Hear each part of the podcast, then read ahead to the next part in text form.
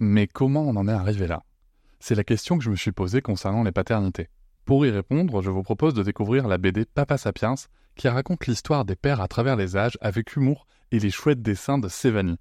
Elle va paraître le 6 juin prochain. Vous pouvez la précommander dès maintenant et avoir un cadeau idéal pour la fête des pères. Alors rendez-vous dans votre librairie préférée ou dans les liens en description de l'épisode ou sur mes réseaux sociaux.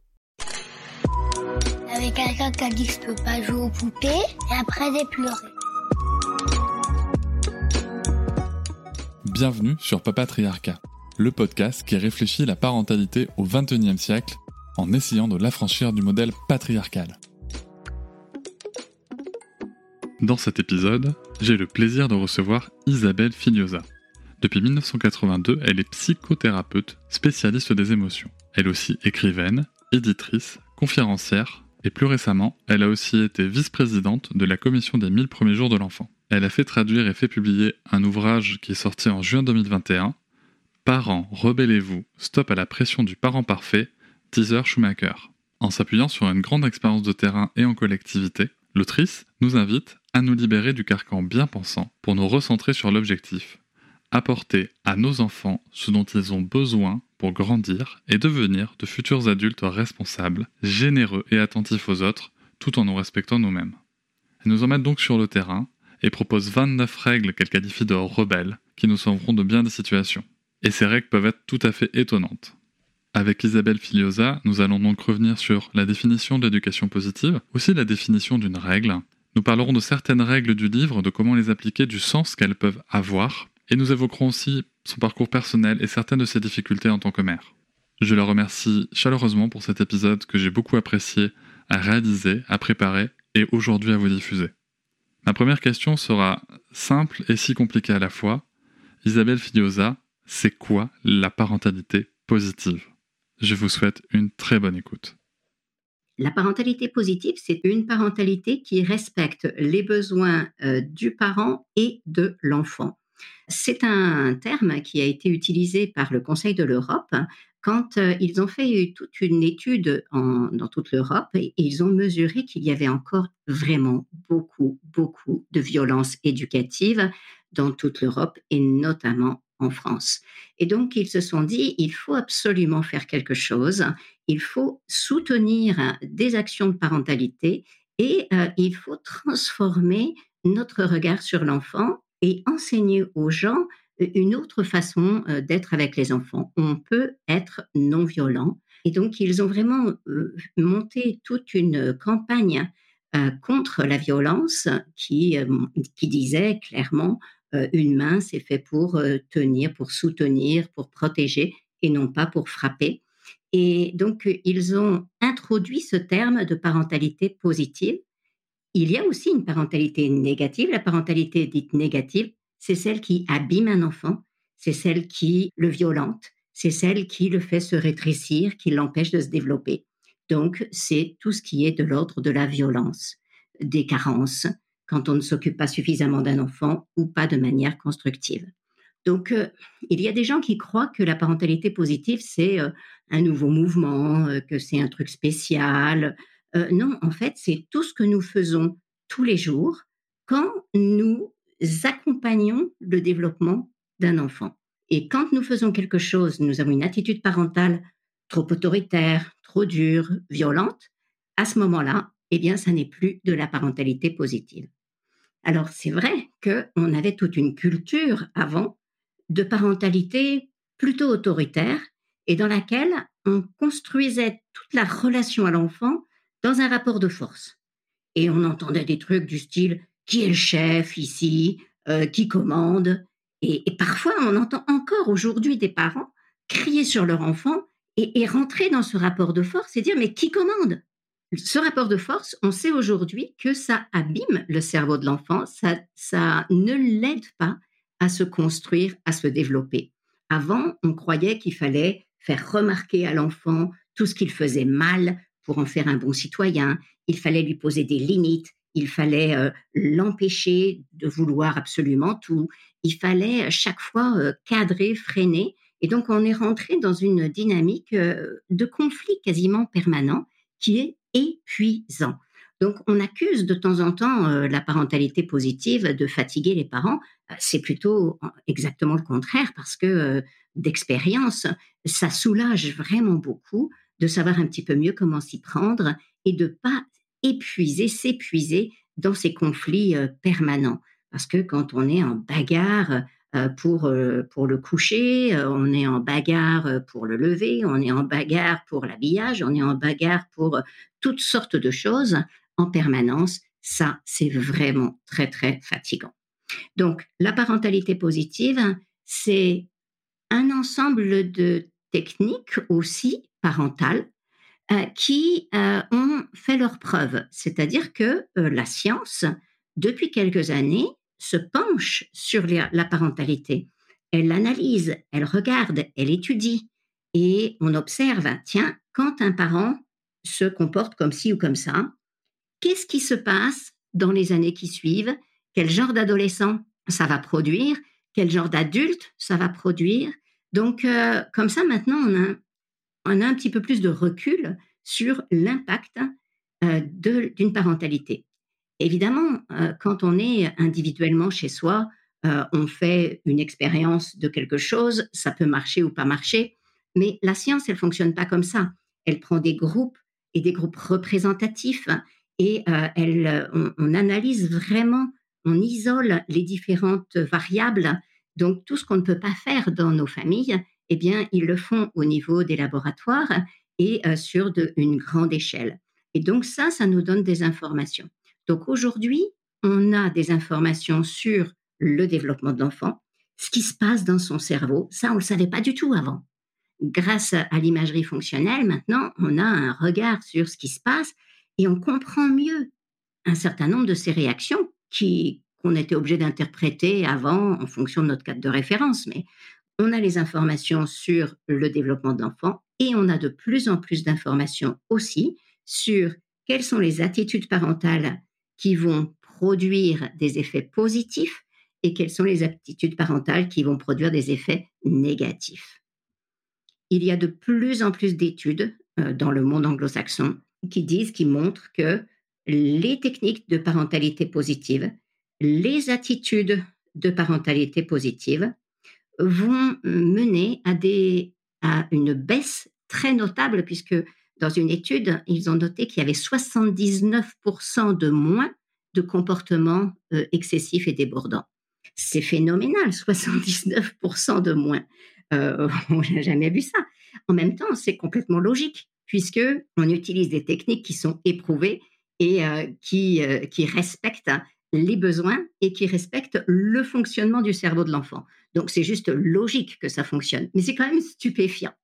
Et donc la parentalité positive, dans la réalité, ça donne des parents qui sont moins fatigués. Quand je dis dans la réalité, c'est-à-dire pas dans l'expérience individuelle, mais selon euh, les études scientifiques, ça donne des parents qui sont moins fatigués, qui, euh, qui sont moins épuisés, moins de burn-out parental, et ça donne des enfants plus responsables, plus empathiques, euh, qui savent mieux réguler leurs émotions, qui savent mieux faire face euh, tout seuls, c'est-à-dire en autonomie, aux différentes difficultés de la vie. Ils savent surmonter les épreuves, ils réussissent mieux scolairement. Enfin bref, un petit peu sur tous les domaines, euh, on a vraiment un gain important de ce qu'on appelle la parentalité positive. Ben, merci pour cette, euh, pour cette définition. Je reviendrai sûrement plus tard sur les parents et la parentalité positive. Euh, là, surtout, ce qui m'interpellait, c'est que dans ce livre, donc Parents, parents rebellez-vous, stop à la pression du parent parfait, il est composé de 29 règles qui sont à chaque fois détaillées de façon très pragmatique dans leur mise en œuvre. Si je comprends bien, cela implique que l'éducation positive, ça n'est pas une absence de règles. Ah oui, ça c'est certain. Il n'y a pas une absence de règles. C'est vrai que c'est très important, Cédric, de souligner ce point-là parce qu'il y a énormément de gens euh, qui disent, par exemple, la parentalité positive, c'est jamais dire non. La parentalité positive, c'est être toujours souriant, c'est être gentil avec son enfant, euh, c'est dire toujours oui à tout. Euh, en fait, non, pas du tout. c'est pas je suis positif en permanence. C'est positif parce que ça produit des effets positifs. C'est tout. Donc, euh, les 29 règles, eh bien, ce sont des règles rebelles, comme dit euh, l'auteur que j'ai adoré ce livre moi aussi quand je l'ai découvert aux États-Unis. Et donc, j'avais vraiment très, très envie qu'il soit disponible pour le public français. Donc, je l'ai fait traduire. Et ce qui est vraiment très, très intéressant dans, dans ce livre, c'est qu'elle décrit la manière dont des règles qui sont rebelles parce qu'elles sont souvent à l'envers de celles qu'on a l'habitude d'avoir dans notre tête, hein, mais elles fonctionnent incroyablement et euh, elles, permettent d'entrer vraiment dans ce qu'on appelle la parentalité positive. La parentalité positive, comme je disais tout à l'heure, c'est finalement tout ce qui euh, améliore la qualité de vie, la qualité familiale et tout ce qui permet un meilleur développement euh, de l'enfant. La parentalité positive, donc, c'est une attitude intérieure, mais c'est aussi un ensemble de techniques. Et donc, ce que j'ai aimé dans ce livre, c'est que c'est très concret. Et donc, euh, euh, ce sont des, techniques, des façons de faire, et il y a de multiples exemples hein, qui nous permettent de bien comprendre et de voir comment nous pouvons appliquer tout ça dans nos familles, dans nos écoles, euh, dans nos structures de petite enfance, parce que bah, c'est vrai, c'est pas toujours simple. Hein. il y a les grandes, les grandes lois du développement de l'enfant, et puis il y a le terrain. Voilà, qu'est-ce que je fais sur le terrain quand j'ai deux gamins qui se chamaillent? Qu'est-ce que je fais sur le terrain quand il y a ceci, cela? Et euh, très souvent, les parents se demandent, mais quelles règles est-ce que je dois poser? Alors déjà, le fait de dire poser une règle, c'est un petit peu un contresens, parce que euh, une règle, euh, elle ne doit pas être posée. Une règle, elle permet un fonctionnement. Quand vous ouvrez une boîte de jeu, vous avez le plateau de jeu, vous avez des pions, vous avez un dé, vous avez des cartes, il y a toutes sortes de choses, et il y a la règle du jeu. Et la règle du jeu, c'est pas quelque chose qu'on pose, c'est un ensemble de permissions et de façons de faire. En fait, les règles, ce sont des procédures. Donc, c'est voilà comment on peut faire pour vivre en société de manière euh, agréable. Voilà comment on peut euh, jouer tel et tel jeu de société. Ce qui est intéressant, c'est que dans les jeux de société d'aujourd'hui, souvent, il y a plusieurs sets de règles, c'est-à-dire on peut jouer euh, une règle pour un jeu rapide ou pour un jeu plus long, on peut le jouer en compétitif ou on peut le jouer en coopératif. Donc, on voit bien que les règles ne sont pas absolues. Parfois, les parents, ils se disent, ben, une règle, c'est une règle, et donc il y a une espèce de côté absolu qui n'a pas de sens en réalité. Parce que si c'est absolu, ce n'est plus une règle, c'est une loi. Et les lois, il y a les lois euh, de la République euh, que nous avons à respecter, mais euh, à l'intérieur de la famille, une règle, elle permet un fonctionnement harmonieux ensemble. Donc l'objectif d'une règle, il est là. Avoir des règles pour l'heure du coucher, par exemple, c'est surréaliste. il y a énormément de parents qui croient qu'il faut une règle pour l'heure du coucher. Mais on ne peut pas régler des besoins physiologiques. Le coucher, c'est un besoin physiologique. Dormir, c'est un besoin physiologique. Notre job de parent, il n'est pas de, de de poser une règle et de demander à l'enfant de se conformer à cette règle. Je veux dire, aucun d'entre nous, si on fait un voyage de Paris euh, aux États-Unis, aucun d'entre nous ne va réussir à dormir malgré le décalage horaire. Donc, sans dormir, on ne peut pas faire ça sur commande. Donc, du coup, ça fait des tas de conflits entre les parents et les enfants parce que tout simplement, on a mis une règle là où il ne devrait pas y en avoir. Notre job, c'est aider l'enfant à s'endormir, aider l'enfant à respecter son sommeil. Donc, pas de règle d'heure de sommeil ne veut pas dire ah on fait pas on fait pas attention, on laisse tout faire. Pas du tout. Comme euh, vous le soulignez, dans ce bouquin, il y a 29 règles parce que oui, on a absolument besoin de règles pour fonctionner ensemble. C'est comment on fait pour être heureux ensemble, comment on fait dans toutes sortes de situations complexes. Eh bien, euh, on a besoin de, de clés, voilà, de procédures, comment on fonctionne. Voilà, ces règles, elles donnent aussi des droits. Euh, et, ça, c'est important parce que trop souvent, on, finalise les règles en termes d'interdit. Et un interdit, ça bloque, ça freine, mais euh, l'objectif d'une règle, c'est davantage de guider l'enfant. Une règle, ça guide un trait, ça oriente. Et donc, euh, notre job, en, donnant des règles aux enfants, en, discutant ensemble les règles, parce qu'il y a toutes sortes de règles qui gagnent à être discutées ensemble et rediscutées quand elles ne sont plus fonctionnelles, quand elles n'aident plus euh, la, petite société familiale à fonctionner correctement. Donc, euh, tous ces sets de règles sont là pour fournir à l'enfant un cadre qui lui permet de se développer, de développer toutes les parties de lui-même. Et donc, les règles, elles ont pour fonction de protéger les droits des enfants. Et nombre de règles dites rebelles de Heather Schumacher, c'est justement ça, c'est donner le droit aux enfants de toutes sortes de choses, le droit de ne pas prêter, le droit de mettre un tutu, le droit de ceci, de, droit de cela, et, qui finalement sont des règles hyper utiles parce que ça permet tant aux parents qu'à l'enfant d'explorer une partie de lui-même. Ben, merci pour cette euh, définition très complète de la règle et que je rejoins euh, complètement. Et sur le coucher, juste pour les parents qui nous écoutent, euh, je me permets de, préciser que ça n'empêche pas d'introduire des rituels qui sont des outils d'accompagnement très très efficaces et que les enfants apprécient particulièrement. Et, les parents souvent ben, peuvent se dire que ça ce sont des règles. Non, non, c'est juste des environnements qui favorisent l'accompagnement des enfants. Exactement, c'est ça qui est, important. Une règle, euh, donc ça pourrait être une règle de dire que euh, ben, tous les soirs, il y a un rituel d'accompagnement. Ça, c'est une règle. Et donc, parce qu'une règle, c'est une procédure. Quoi. Donc, euh, mais c'est pas on se couche à 8 heures, etc. Et c'est pour faire démarrer le rituel. Je me souviens d'une maman qui me disait, mais c'est terrible, mon, enfant ne s'endort pas, euh, je mets tellement longtemps à l'endormir et euh, j'ai beau faire le rituel, ça fonctionne pas. Mais en fait, elle n'avait pas réalisé qu'elle avait décalé son, enfant et elle n'attendait pas les signaux du sommeil.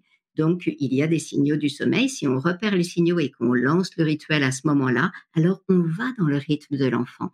L'objectif, c'est vraiment de respecter et d'accompagner, favoriser un endormissement naturel au moment où c'est pertinent de le faire. Complètement. Par endroit dans ce livre, on peut même lire que parfois il est préférable de faire cesser un comportement ou une activité lorsque l'enfant n'arrive pas à être dans le cadre qui lui est donné. Quelle différence il y a entre agir à ce moment-là et donner une punition? Alors c'est très différent parce que la punition, elle vise à faire comprendre à l'enfant qu'il a fait quelque chose de mal. Et à punir, c'est une conséquence d'un comportement voilà qui est jugé mauvais.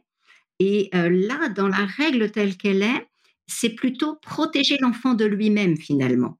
C'est euh, ne pas le laisser l'abandonner à euh, ses impulsions diverses et variées. Il est manifestement, il a un besoin intérieur, il a quelque chose dans son cœur qui va pas. Il a peut-être un trop plein d'énergie, il a de la colère, il a de la, je sais pas, il y a quelque chose qui se passe en lui qui fait qu'il n'est pas disponible. Et donc, euh, c'est pas la peine d'essayer de jouer aux petits chevaux euh, ou, euh, ou au foot à ce moment-là parce qu'il n'est pas disponible pour ça. Donc, on va le protéger en interrompant le jeu de manière à pouvoir se pencher sur ce qui se passe pour lui. Mais la punition, ce serait de dire, bon, tu t'assieds sur le banc maintenant, tu attends que nous, on ait fini de jouer. Tandis que ce qu'elle, elle dit, c'est stop, je vois que là, toi, tu n'es pas en état de jouer, donc on arrête le jeu et je vais m'occuper de toi et d'écouter ce qui se passe pour toi.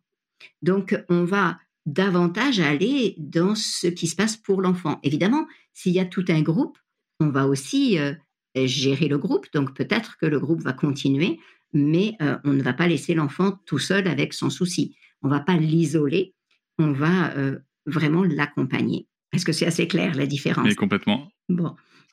Eh ben, écoutez, en tout cas, j'espère, euh, j'espère qu'elle apparaît plus claire. Pour moi, c'est le cas. Elle apparaît euh, vraiment plus claire. Et justement, il y, a cette, aussi cette, euh, comment dire, il y a cette question de sens aussi et de cohérence que j'entends dans votre définition. Alors que pour moi, la punition n'a pas de cohérence. La punition n'est qu'un mécanisme de domination et il n'y a aucune cohérence. Alors que dans justement dans le respect de la règle, du cadre, il y a de la cohérence. Et je pense que ça, ça me, ça me paraît être un point important. Oui, et puis il y a des moments où euh, on ne peut tout simplement pas, l'enfant est débordé par toutes sortes de choses.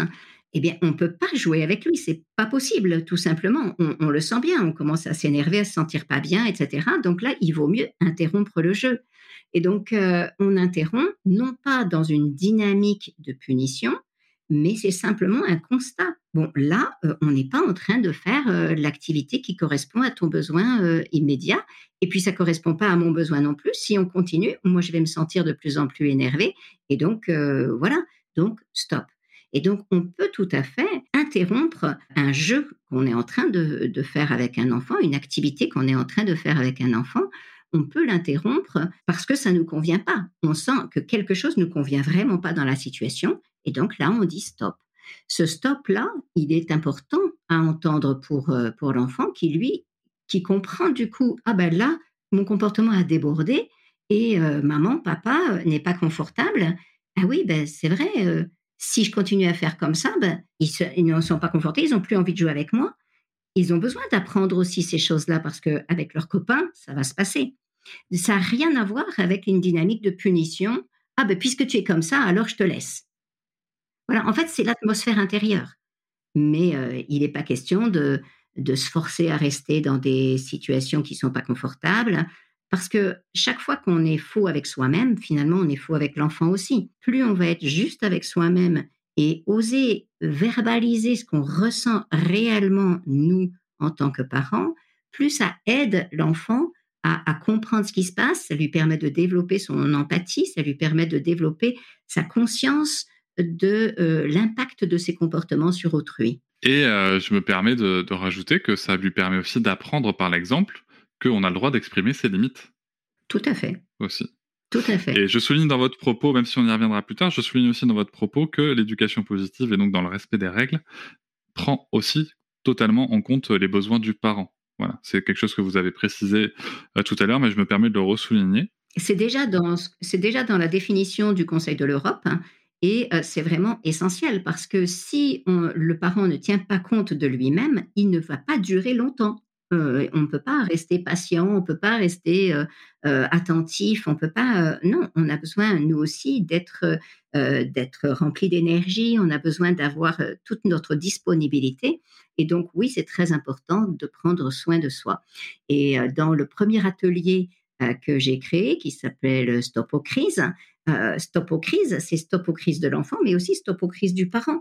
Et c'est d'abord, je m'occupe de moi-même. Et donc, le tout premier exercice, la toute première chose qu'on fait, c'est, je rappelle que dans un avion, quand on s'installe, l'hôtesse de l'air euh, montre euh, les consignes de sécurité ou le steward de l'air d'ailleurs, ça peut être un homme aussi. Et donc, euh, il nous dit que euh, s'il y a, en cas de dépressurisation, et ça c'est sûr que dans la famille, il y a souvent de la dépressurisation, en cas de dépressurisation, le masque à oxygène tombera devant vous. Alors le problème, c'est que dans la famille, il tombe pas spontanément, on ne le voit pas le masque. Il faut en, en trouver un. Mais voilà, et ce que dit euh, l'hôtesse ou le steward, c'est qu'il faut mettre le masque à oxygène sur notre propre visage avant de le mettre sur l'enfant. Donc, concrètement, euh, ça signifie que c'est important de s'occuper de soi avant de s'occuper de l'enfant. Et que euh, si je ne suis pas dans une disposition euh, qui me permet de m'occuper de l'enfant, d'intervenir pour ceci et cela. Alors évidemment, il est en train de se noyer, je plonge. Hein, je ne m'occupe pas de savoir si j'ai soif, euh, etc. Donc euh, il y a des cas d'urgence. Mais euh, de manière générale, je prends d'abord soin de moi. Si par exemple je m'énerve énormément parce que mon, gamin est en train de faire ses devoirs et là je craque, j'ai envie d'intervenir, non. D'abord mon masque à oxygène, je vais boire un verre d'eau, je vais marcher un peu, et une fois que moi, je suis tranquille à l'intérieur et serein, alors je vais voir l'enfant et là, je peux euh, avoir une parentalité peut-être un peu plus positive. Sinon, il y a beaucoup de risques que ça court dans tous les sens. Il y a un point qui m'a paru euh, spécialement important dans le livre, c'est la règle numéro 4 qui dit que, substance que toutes les émotions sont OK, mais tous les comportements ne le sont pas. Qu'est-ce que ça apporte à l'accompagnement de l'enfance, la distinction entre euh, justement l'émotion et le comportement?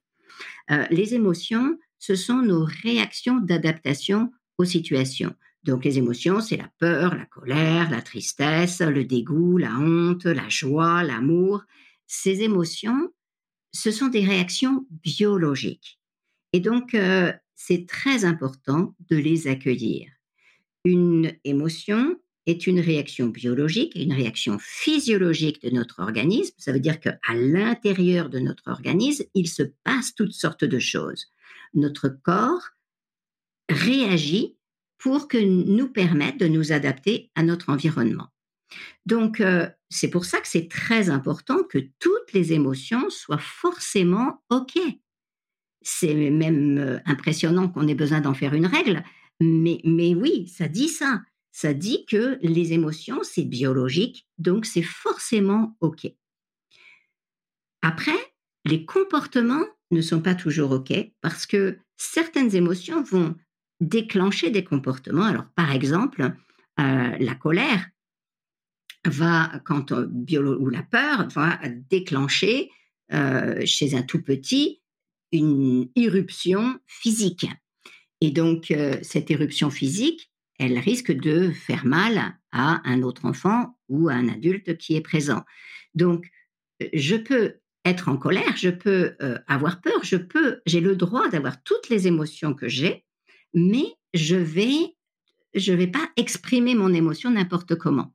Donc, je peux me sentir vraiment furieux que euh, mon petit copain euh, m'ait empêché de, de, descendre sur le toboggan, mais je le mords pas. Voilà. Donc, mordre, c'est un comportement c'est un comportement qui est quand même inscrit biologiquement, parce que c'est vrai que euh, ça fait partie des réactions d'attaque. Hein. Quand euh, je suis sous stress, hein, je peux avoir tendance à mordre, à taper ou à lancer.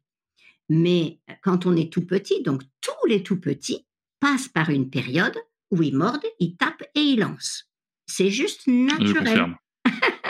ben oui. Et euh, si on punit ces comportements, on va les renforcer. Donc, on va plutôt éduquer pour euh, permettre à d'autres formes de comportement qui soient socialement acceptables et qui permettent à euh, l'enfant un peu plus grand eh bien, de pouvoir verbaliser sa colère, exprimer sa colère, par exemple en tapant des pieds quand il est encore petit, mais taper des pieds, ça permet de décharger le trop plein d'énergie, mais en même temps, ça fait mal à personne. On peut déchirer des papiers, on peut jouer à ninja. Il y a plein de petites techniques hein, pour euh, libérer les tensions qu'on peut éprouver dans le corps, parce que c'est vraiment important de mesurer que les émotions, c'est dans le corps, c'est physique, biologique. Donc, ça se passe dans le corps, c'est naturel. Par contre, eh bien, on va pas laisser n'importe quoi se faire. Et donc, euh, tous les comportements que j'ai lorsque j'éprouve des émotions ne sont pas acceptables. Et donc, euh, on va enseigner ça aux enfants. Euh, et, et, lorsqu'on voit un comportement débordant, on va tout de suite intervenir, interrompre le comportement débordant et enseigner un autre comportement soit approprié. Et là, pour le coup, il y a une question qui m'est venue euh, alors, en vous écoutant et puis aussi à la lecture de ce livre, où j'ai pas pu m'empêcher de me dire que quand même, on, est une société, et j'en ai été le premier exemple pendant, pendant des années de ma vie, où bah, justement, cette distinction entre émotion et comportement euh, moi, j'ai pas été élevé dans cette distinction-là, clairement, et c'est malheureusement aussi le, cas de plein d'adultes. Dans quelle mesure cette règle est aussi pertinente pour les adultes, justement, pour se l'appliquer? Et au vu de ce que vous avez répondu aussi euh, précédemment, au vu aussi de donner l'exemple aux enfants. Oui, tout à fait. Ben, pour la colère, c'est clair. Euh, c'est je, peux être en colère, mais je ne frappe pas mon enfant. bon, ceci dit, on, va plutôt travailler aussi à, déraciner euh, cette colère. On éprouve toutes sortes de colères parce que on interprète on interprète le comportement de l'enfant comme intentionnellement contre nous, euh, ou bien euh, on, a l'impression que notre colère peut changer son comportement, mais en fait non. la colère, c'est en fait une émotion qui nous appartient à nous lorsque nous sommes frustrés. Alors c'est vrai, nous vivons toutes sortes de frustrations, mais c'est important que nous montrions à nos enfants euh, le modèle de comment on fait. Alors par contre, on peut lui montrer des colères qu'on a envers d'autres adultes. Par exemple, ah, je suis super énervé, là, j'ai envie de, j'ai, ce, ce, réparateur de télé est insupportable, j'en peux plus, j'ai envie de casser la télé. Je vais plutôt souffler, c'est-à-dire que on va décrire ce que ce qu'on a envie de faire, c'est-à-dire l'impulsion du comportement excessif, hein, parce qu'on le ressent à l'intérieur. On le ressent à l'intérieur, cette envie de, euh, de taper la tête de notre conjoint sur le mur, on ressent cette envie de euh, casser des choses, mais on ne le fait pas. Heureusement qu'on ne le fait pas. Enfin, certains le font, parce que justement, ils n'ont pas appris à connecter le cerveau préfrontal avec les zones euh, plus euh, du, stress. Et comme enfant, on ne leur a pas enseigné tout ça, du coup, ils ne savent pas arrêter un comportement. C'est pour ça que c'est extrêmement important de euh, savoir écouter et sentir, ah, je sens l'émotion qui vient en moi, j'identifie cette émotion, je sens l'impulsion à taper, frapper, lancer ou mordre, mais je m'inhibe, j'inhibe ce comportement, je réfléchis et je vais montrer ma colère, calmer le jeu à l'intérieur de moi et montrer ma colère de manière socialement acceptable et productive. Parce que euh, frapper, taper, lancer ne va pas, ou mordre, euh, ne va pas m'aider ni dans mon entreprise, ni avec mes collègues, ni avec euh, qui que ce soit. As humans, we're naturally driven by the search for better. But when it comes to hiring, the best way to search for a candidate isn't to search at all. Don't search, match with Indeed. When I was looking to hire someone, it was so slow and overwhelming. I wish I had used Indeed. If you need to hire, you need Indeed. Indeed is your matching and hiring platform with over 350 million global monthly visitors, according to Indeed data, and a matching engine that helps you find quality candidates fast. Ditch the busy work. Use Indeed for scheduling, screening, and messaging so you can connect with candidates faster. And Indeed doesn't just help you hire faster. 93% of employers agree Indeed delivers the highest quality matches compared to other job sites, according to a recent Indeed survey. And listeners of this show will get a $75 sponsored job credit to get your jobs more visibility at Indeed.com slash podcast. That's Indeed.com slash podcast. Terms and conditions apply. Donc, ce sont des réactions biologiques installées à l'intérieur de nous depuis euh, des milliers d'années, euh, mais euh, ils ne sont plus appropriés dans nos sociétés d'aujourd'hui. non, bien sûr, complètement. Et c'est vrai que cette règle me semble essentielle pour les enfants comme pour, comme pour les adultes, et j'espère que que beaucoup de gens la liront et, euh, essaieront de s'en inspirer, notamment aussi, comme vous l'avez dit, dans le monde professionnel. Je pense qu'il y aurait beaucoup de choses à dire dans le monde de l'entreprise avec cette règle. Euh, la question du genre est aussi abordée dans, dans, ce livre, notamment dans la règle numéro 13. Un panneau interdit aux filles ou aux garçons, c'est OK. Selon vous, est-ce que la confirmation de l'identité de genre est une démarche naturelle des enfants, ou bien est-ce que c'est parce que la société est genrée qu'ils recherchent cette confirmation? eh bien, ça c'est la question à ça. Eh, eh, en fait, c'est le fait la poule, hein, donc euh, on ne saura pas puisque nous nous vivons dans une société. Notre société nous imprègne et donc on ne peut absolument pas savoir ce que ce serait si nous n'avions pas euh, ces, ces, codes sociaux, etc. Euh, ce qui est très important dans cette règle, c'est qu'elle donne une permission elle donne une permission de se sentir un garçon ou de se sentir une fille et d'exclure l'autre. Parce qu'il y a des moments où on a besoin de ça. Mais attention, parce qu'elle est aussi pondérée par une autre règle, un garçon a le droit de mettre un tutu. Donc, euh, euh, l'idée de base du livre, c'est donnons aux enfants le droit d'explorer tout ce qu'ils ont besoin d'explorer.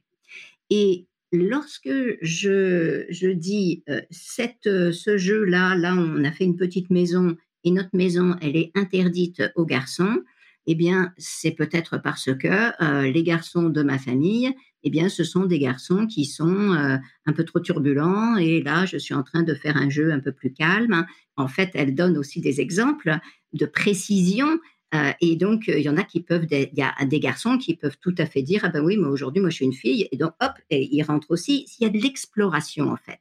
Donc, euh, c'est vraiment l'idée de, nous ne pouvons pas, nous, savoir pour les enfants ce qui est bon. On va pas les enfermer dans des cadres. On va justement laisser venir les choses et leur permettre de savoir et d'identifier. Qu'est-ce que ça me fait lorsque je joue entre garçons et euh, j'exclus les filles. Qu'est-ce que ça me fait quand euh, je suis obligée de jouer avec garçons et filles? Comment est-ce que ça, ça fonctionne tout ça? Donc, euh, ce, que, note Heather Schumacher, c'est que plus on donne de permission aux enfants d'être différents, de faire des choses qu'ils ont envie de faire et que d'habitude on n'a pas le droit de faire, parce que la plupart des parents vont dire tu n'exclus pas ton frère, tu l'intègres dans ton jeu.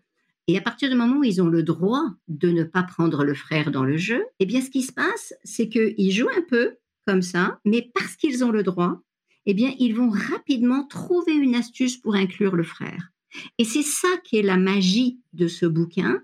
C'est, euh, elle montre ça, c'est sur le terrain toutes sortes d'exemples où euh, plus je vais permettre à un enfant de protéger son espace, donc, euh, oui, tu as le droit de ne pas prêter ton seau, de ne pas prêter tes jouets. Oui, tu as le droit de décider avec qui tu joues et avec qui tu ne joues pas. Plus ce droit est respecté, plus du coup l'enfant se sent en sécurité. Et quand il se sent en sécurité, il a envie d'explorer, d'ouvrir, d'inclure autrui. Et donc, il va du coup trouver une astuce pour inclure l'autre. C'est assez euh, magique de voir ça. Et je, précise pour le coup que ce livre hein, ne, s'appuie pas sur une expérience individuelle de, l'auteur, mais, euh, mais bien sur euh, plusieurs dizaines d'années d'expérience dans, une structure collective, hein, d'accord, avec euh, des, groupes de, dizaines, de centaines d'enfants qui sont passés par là. Et donc, c'est pas du tout anodin ce qui est, écrit. Je précise comme ça pour nos auditeurs qui, qui savent que c'est bon, on peut y aller. Les pistes pour appliquer une parentalité positive évoquées dans le livre et dans vos travaux aussi sont passionnantes elle demande tout de même aux parents une certaine énergie. Et là, je fais aussi appel euh, peut-être à, vos travaux dans, le cadre du rapport sur les 1000 premiers jours de l'enfant.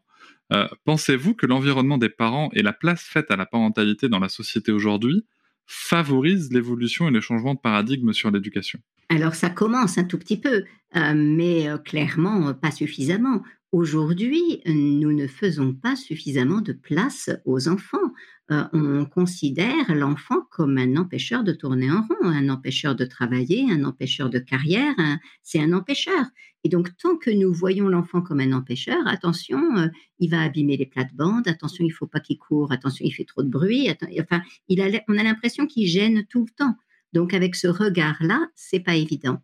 Euh, la société hyper compétitive euh, ne, ne, permet pas non plus euh, de prendre suffisamment de temps, de se sentir euh, confortable avec prendre du temps avec son enfant. cette société où on a nos téléphones en permanence, des écrans de partout qui sollicitent notre attention de partout, tout ça, effectivement, ça ne favorise pas un, regard attentif à l'enfant et une place de l'enfant dans, notre vie. En même temps, il y a une aspiration des parents vers une meilleure relation. Et c'est pour ça que là, le gouvernement vient de donner 28 jours de congé paternité euh, parce que on sait combien c'est important. Et donc, ça commence à changer. Oui, et je pense que petit à petit, le regard va changer de plus en plus et euh, toute la société va rentrer là-dedans.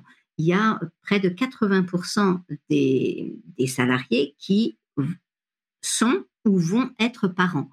Euh, c'est des chiffres qu'une une entreprise ne peut pas ignorer. Et donc, il y a de plus en plus d'entreprises qui prennent en compte cette dimension de la parentalité et qui euh, veulent euh, fournir des, outils de parentalité parce qu'ils ont compris que s'ils donnent davantage de congés parentalité à leurs employés, s'ils les aident dans leur parentalité, s'ils sont heureux finalement dans leur parentalité, ben, ils vont être bien meilleurs euh, au travail. En tout cas, c'est vraiment l'expérience des pays nordiques, c'est l'expérience de tous ces pays où euh, il y a une grande flexibilité du travail et euh, une attention à l'enfant. Et c'est considéré comme naturel d'être aussi parent. Et il n'y a pas soit je suis le professionnel super efficace, etc., soit je suis un parent attentif.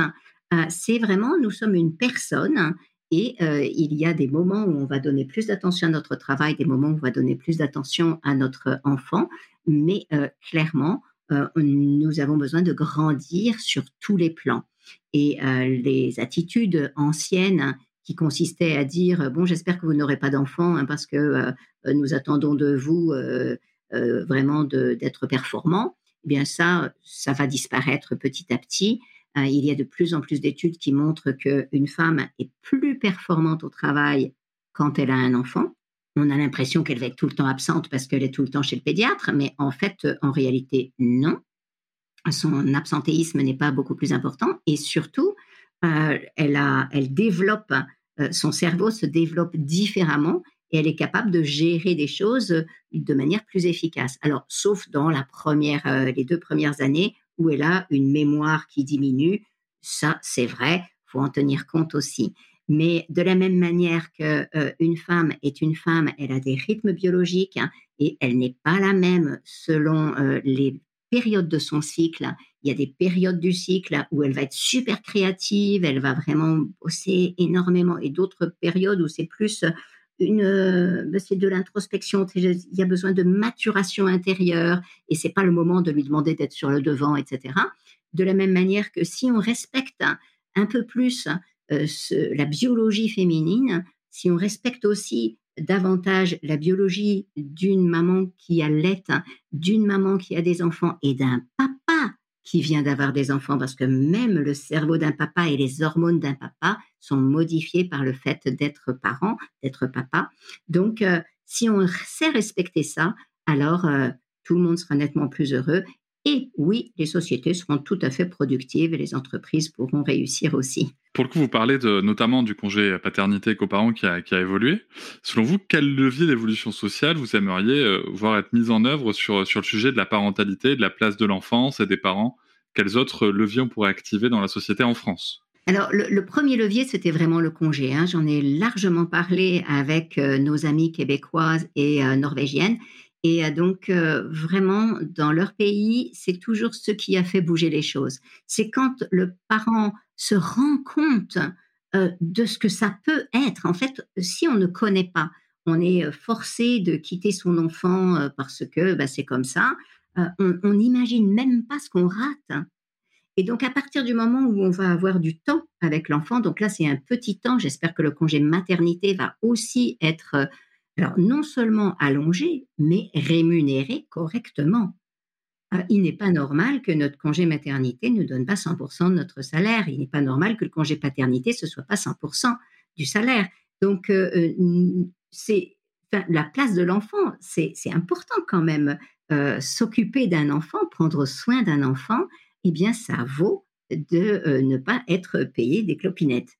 Donc, c'est important qu'on respecte ça aussi. Le levier, ça va être de passer du temps pour euh, le congé maternité, euh, quand euh, on demande à une maman de retourner au travail quand son enfant a 3-4 mois, bah, quelquefois même les mamans ont envie de retourner au travail parce qu'elles n'en peuvent plus. C'est dur, c'est éprouvant. Un tout petit bébé, quand on est tout seul avec ce bébé, c'est super dur. Même quand il y aura le papa un peu plus, ça reste super dur. C'est pour ça que j'ai vraiment insisté sur la nécessité de mettre en place des groupes de parents euh, dans des maisons des mille jours, des endroits où on puisse se réunir, partager des informations, euh, partager des, impressions, partager son vécu, euh, raconter ses émotions.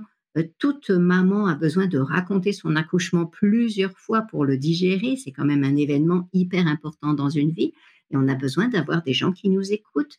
Donc, on a besoin vraiment de, ces, ces, groupes nous permettraient et de développer nos compétences parentales et d'apprendre toutes sortes de choses sur, les, sur le développement des enfants et euh, les, les, techniques parentales euh, qui sont efficaces, hein, qui sont éprouvées.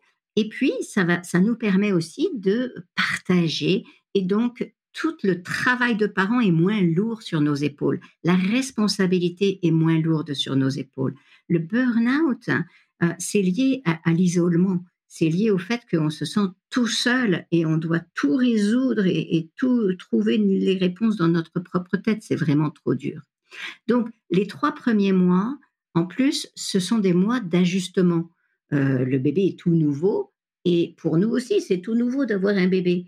Et donc, euh, il faut un peu de temps pour euh, s'ajuster et, et trouver le bon rythme. À trois mois, l'enfant il commence à sourire davantage, il commence à être plus interactif. À ce moment, trois mois, quatre mois, c'est des moments d'explosion relationnelle. Et c'est quand même dommage de retourner au travail juste à ce moment-là. Parce que finalement, du coup, ben, c'est euh, le personnel des crèches, les assistantes maternelles qui vont bénéficier de tout ça. Et nous, on ne le sait pas qu'on le loupe, puisque on est retourné au travail juste à ce moment-là. Et on se dit, ah ben, c'est épuisant un enfant. Donc oui, c'est vrai, c'est fatigant. Il y a moyen de faire que ce soit moins fatigant, mais surtout, à partir de trois mois, c'est nettement moins fatigant, c'est autrement fatigant en tout cas, et c'est beaucoup plus interactif, on a beaucoup plus de joie et de plaisir.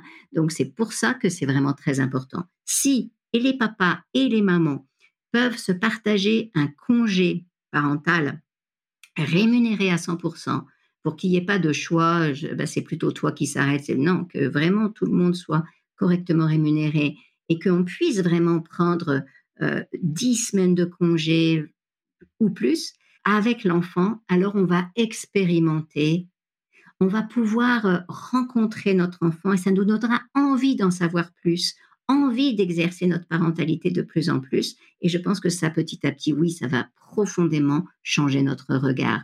On va devenir de plus en plus curieux. Ah bah tiens, là, il faut que je comprenne. Qu'est-ce qu'il fait? C'est, Ça m'intéresse. Du coup, je vais bouquiner plus, je vais regarder des vidéos, je vais me renseigner. Euh, forcément, si j'ai du temps avec mon enfant, j'ai plus, je suis plus sensible à ce qu'il vit, sensible à ses besoins, et, du coup, la relation est de plus en plus forte, et j'ai envie d'en savoir de plus en plus. Alors, je vous rejoins encore une fois à 100%, puisque moi-même, personnellement, j'ai pu prendre un congé parental euh, pendant quelques mois et j'ai connu ce moment, justement, en 3-4 mois où euh, ma fille est devenue une explosion de, de, de, créativité, de contact. De, voilà, ça a été, ça a été formidable de vivre ce moment-là et de relations, pour le coup, qui, qui, qui gagnent vraiment en richesse. Et, euh, et c'est vrai que c'est fatigant, mais en effet, ça devient très différent. Et surtout, en fait, certes, c'est fatigant, mais ça devient aussi source d'énergie, de bonheur, en tout cas plus que les mois précédents, je trouve, euh, dans la relation au quotidien. Tout à fait. Et puis, on se sent plus compétent. Ouais, tout à, totalement. On se sent plus compétent en tant que parent et du coup, ça nous valorise. Euh, on se sent important pour l'enfant. Donc, euh, c'est essentiel. Et c'est vrai qu'il y a ce sujet du congé paternité euh, qui, est certes un pas en avant, bon, qui reste somme toute assez léger et, on espère qu'on ne s'arrêtera pas là, notamment dans la partie obligatoire. mais, mais c'est vrai que voilà, ça reste des moments extrêmement importants pour le père comme pour la mère ou pour le coparent. Et, et c'est vraiment un, le gros levier d'évolution sociale euh, sur lequel je vous rejoins complètement. Le livre titre Stop à la pression du parent parfait. Dans quelle mesure pensez-vous que l'éducation positive développée ces dernières années a pu amener des parents à se sentir sous pression et sous le coup d'injonctions En fait, les parents sont sous pression depuis toujours. Dès qu'on a un enfant, on a envie que notre enfant soit euh, brillant, le meilleur, et, on veut être un bon parent. Euh, avant, euh, on disait une bonne mère, c'est presque impléonable. On est forcément, on doit être une bonne mère. Donc la pression à être une bonne mère, elle était phénoménale. Bien avant euh, toute cette parentalité positive, hein, euh, j'ai coécrit avec ma mère un livre qui s'appelle maintenant, à l'époque ça s'appelait Le défi des mères et c'est, ça s'appelle maintenant Maman, je veux pas que tu travailles. Et c'est un livre sur le sentiment de culpabilité des mères. Et donc, euh, nous avons écrit ensemble ce livre, euh, c'est donc dans, les années 90. Euh, et c'était bien avant cette parentalité et, positive. Et, vraiment, on mesurait combien les femmes se mettaient la pression. Alors, les pères, beaucoup moins. À l'époque, ils ne se mettaient pas la pression. Clairement. Voilà. Donc, ça, c'est nouveau. Clairement. Donc, c'est chouette que les papas se mettent aussi la pression un petit peu. Et euh, ce qui était intéressant d'ailleurs, c'est que dans notre étude, on a pu euh, identifier les, différentes, euh, les différents items qui déclenchaient le sentiment de culpabilité. Et les mamans qui se sentaient le moins coupables, parce que toutes les mères se sentaient coupables, celles qui travaillaient se sentaient coupables de travailler, mais celles qui ne travaillaient pas se sentaient coupables de ne pas travailler. Donc en fait, c'est quasiment toutes les mères se sentaient coupables. Et l'élément qui faisait qu'elles ne se sentaient pas coupables, c'était la participation du papa.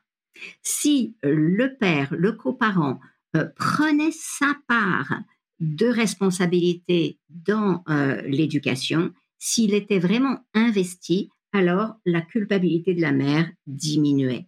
Et elle pouvait soit travailler, soit ne pas travailler, elle ne se sentait pas coupable parce que la responsabilité était partagée. Donc, la pression à être un parent parfait, elle est là depuis très très longtemps. Donc, c'est en 1990 donc, que j'ai écrit ce bouquin sur la culpabilité des mères, avec toute cette pression à être une bonne mère. Euh, et euh, j'ai écrit ensuite Il n'y a pas de parents parfaits. C'était aussi encore avant euh, la parentalité positive, parce que il y avait déjà cette idée de je veux être le parent parfait. Donc, on accuse aujourd'hui la parentalité positive de générer ça, mais non, c'est inhérent à l'état même de parent. Quand on est parent, on veut que notre enfant soit parfait, on veut être parfait, on veut être un bon parent, c'est juste logique. En revanche, la parentalité positive, elle va nous apprendre que non. Il n'y a pas de parent parfait, il n'y a pas d'enfant parfait, et euh, ce qui est important, c'est juste d'être heureux le plus possible. Et donc, euh, ça va beaucoup détendre, relâcher les tensions et on va arrêter de partir dans des objectifs. Après, c'est clair que euh, comme il y a un certain nombre de techniques hein, qui sont proposées dans la parentalité positive, il y a toujours des gens qui vont se mesurer à l'aune de ces techniques et qui vont se dire ah bah tiens ça j'y arrive pas. Alors euh, c'est que je suis nul etc ils se mettent la pression. Mais voilà on se met la pression avec différentes choses.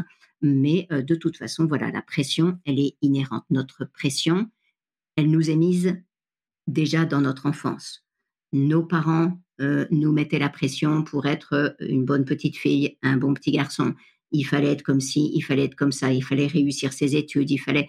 Donc, euh, on a appris à être parfait, on a appris à être euh, euh, bon, on a appris à faire plaisir, à se dépêcher, on a appris tout ça dans notre enfance.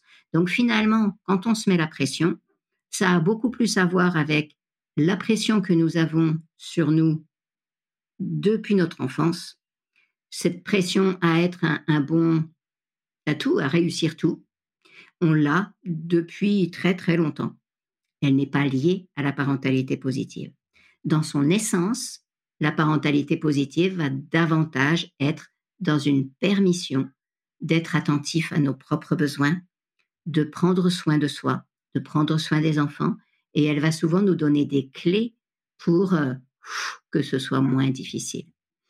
Mais c'est vrai que quand, euh, quand on découvre, quand on apprend que euh, crier sur un enfant va abîmer son cerveau. Quand on apprend que euh, donner une gifle à, son enfant, ça peut vraiment abîmer son psychisme, son cerveau, son estime de lui-même, ben, et qu'on le fait, qu'on n'a pas réussi à s'empêcher de le faire, on peut se sentir coupable. Et ça aussi, ça nous met la pression. Donc ça, c'est une nouvelle pression qui vient parce que on commence à savoir l'impact de nos attitudes. Et on a appris à être autoritaire. On a appris à être dans le conflit avec nos enfants. On a appris à être dans exercer de la force sur eux. On a appris à chercher à les contrôler en permanence. Et donc du coup, quand euh, les choses nous échappent, puis surtout quand on découvre que c'est pas la meilleure chose à faire et que peut-être, eh ben ça lui fait pas du bien, ben c'est terrifiant. Donc il y a un moment où on se sent coupable et ça, c'est une saine culpabilité qui est à traverser. Je me suis sentie coupable des tas de fois avec tout ce que j'ai appris sur euh, l'éducation.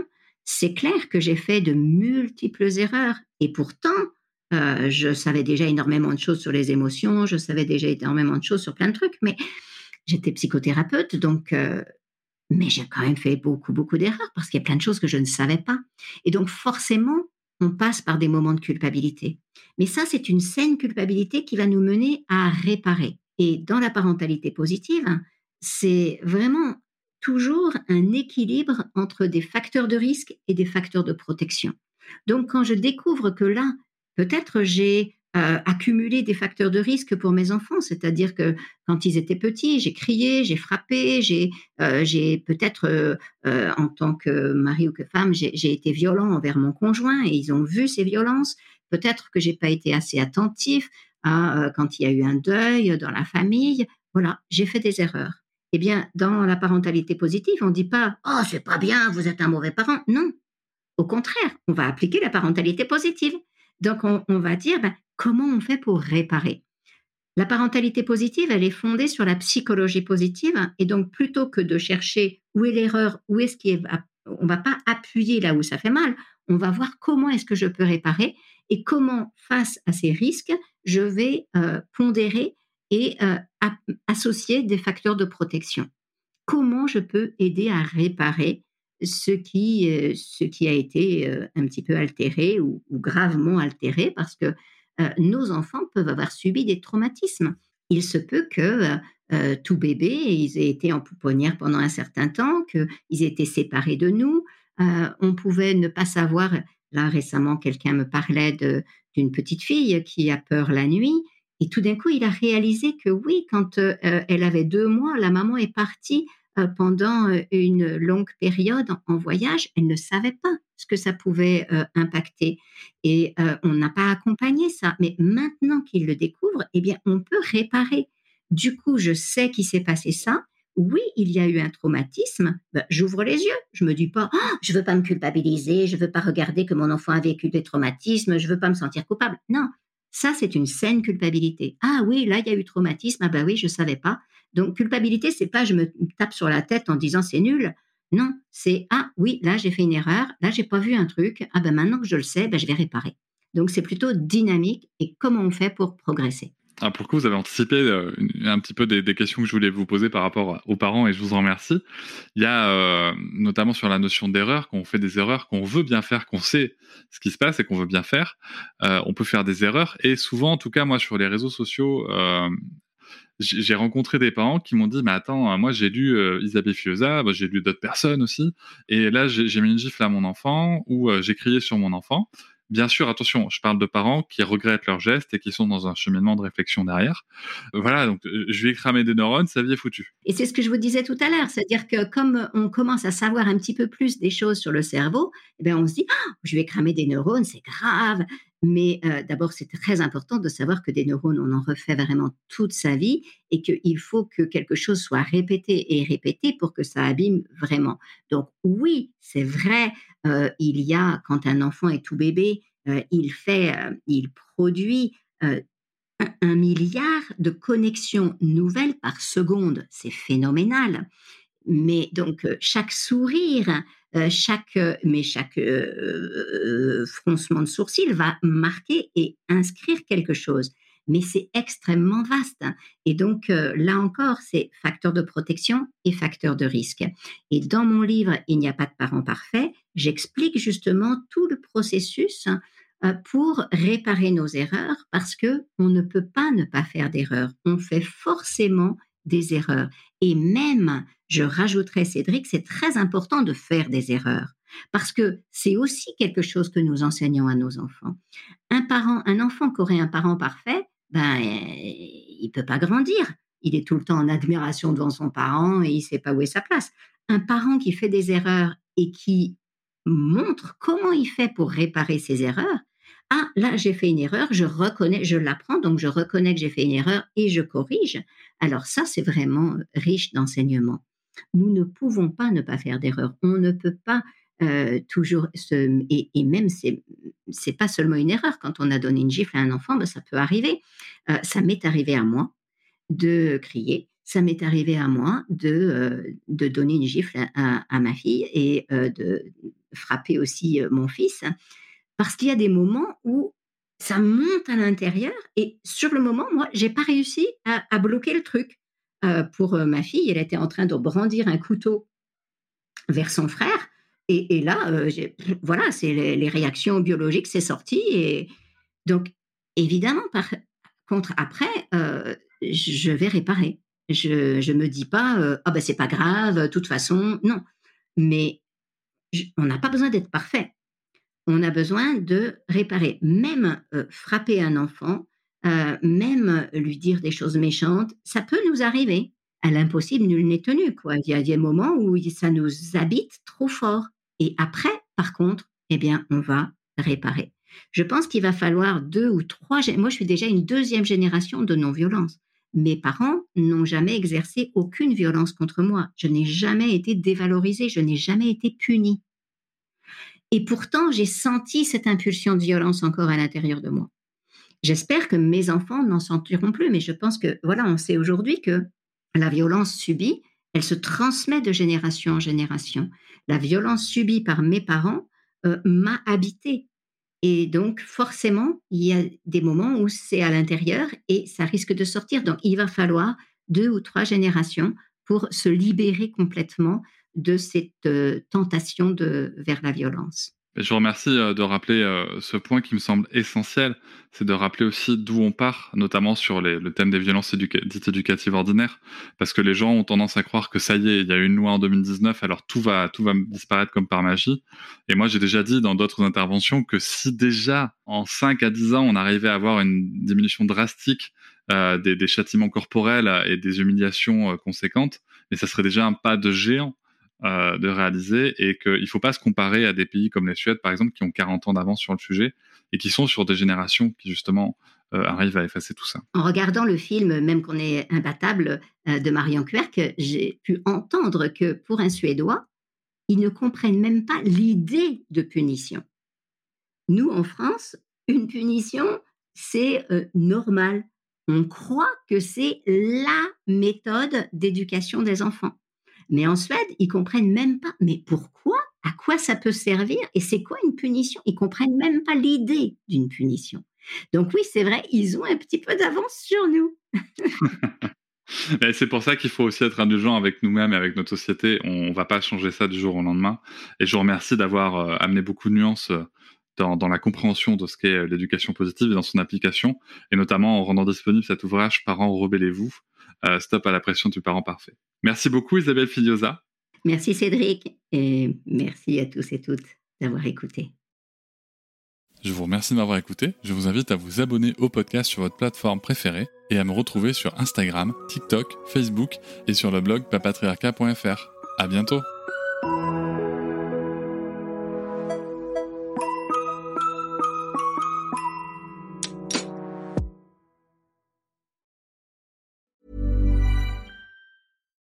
Deserves the best, and there's no better place to shop for Mother's Day than Whole Foods Market. They're your destination for unbeatable savings, from premium gifts to show-stopping flowers and irresistible desserts. Start by saving 33% with Prime on all body care and candles. Then get a 15-stem bunch of tulips for just $9.99 each with Prime. Round out Mom's menu with festive rosé, irresistible berry chantilly cake, and more special treats. Come celebrate Mother's Day at Whole Foods Market. Hop, c'est encore moins. Si tu veux soutenir le podcast, tu peux aussi t'abonner à Papatriarca Plus et découvrir chaque semaine un épisode bonus en plus des 60 déjà disponibles. À découvrir sur tes applis de podcast comme Pocketcast, Castbox ou encore Apple Podcast. À très vite.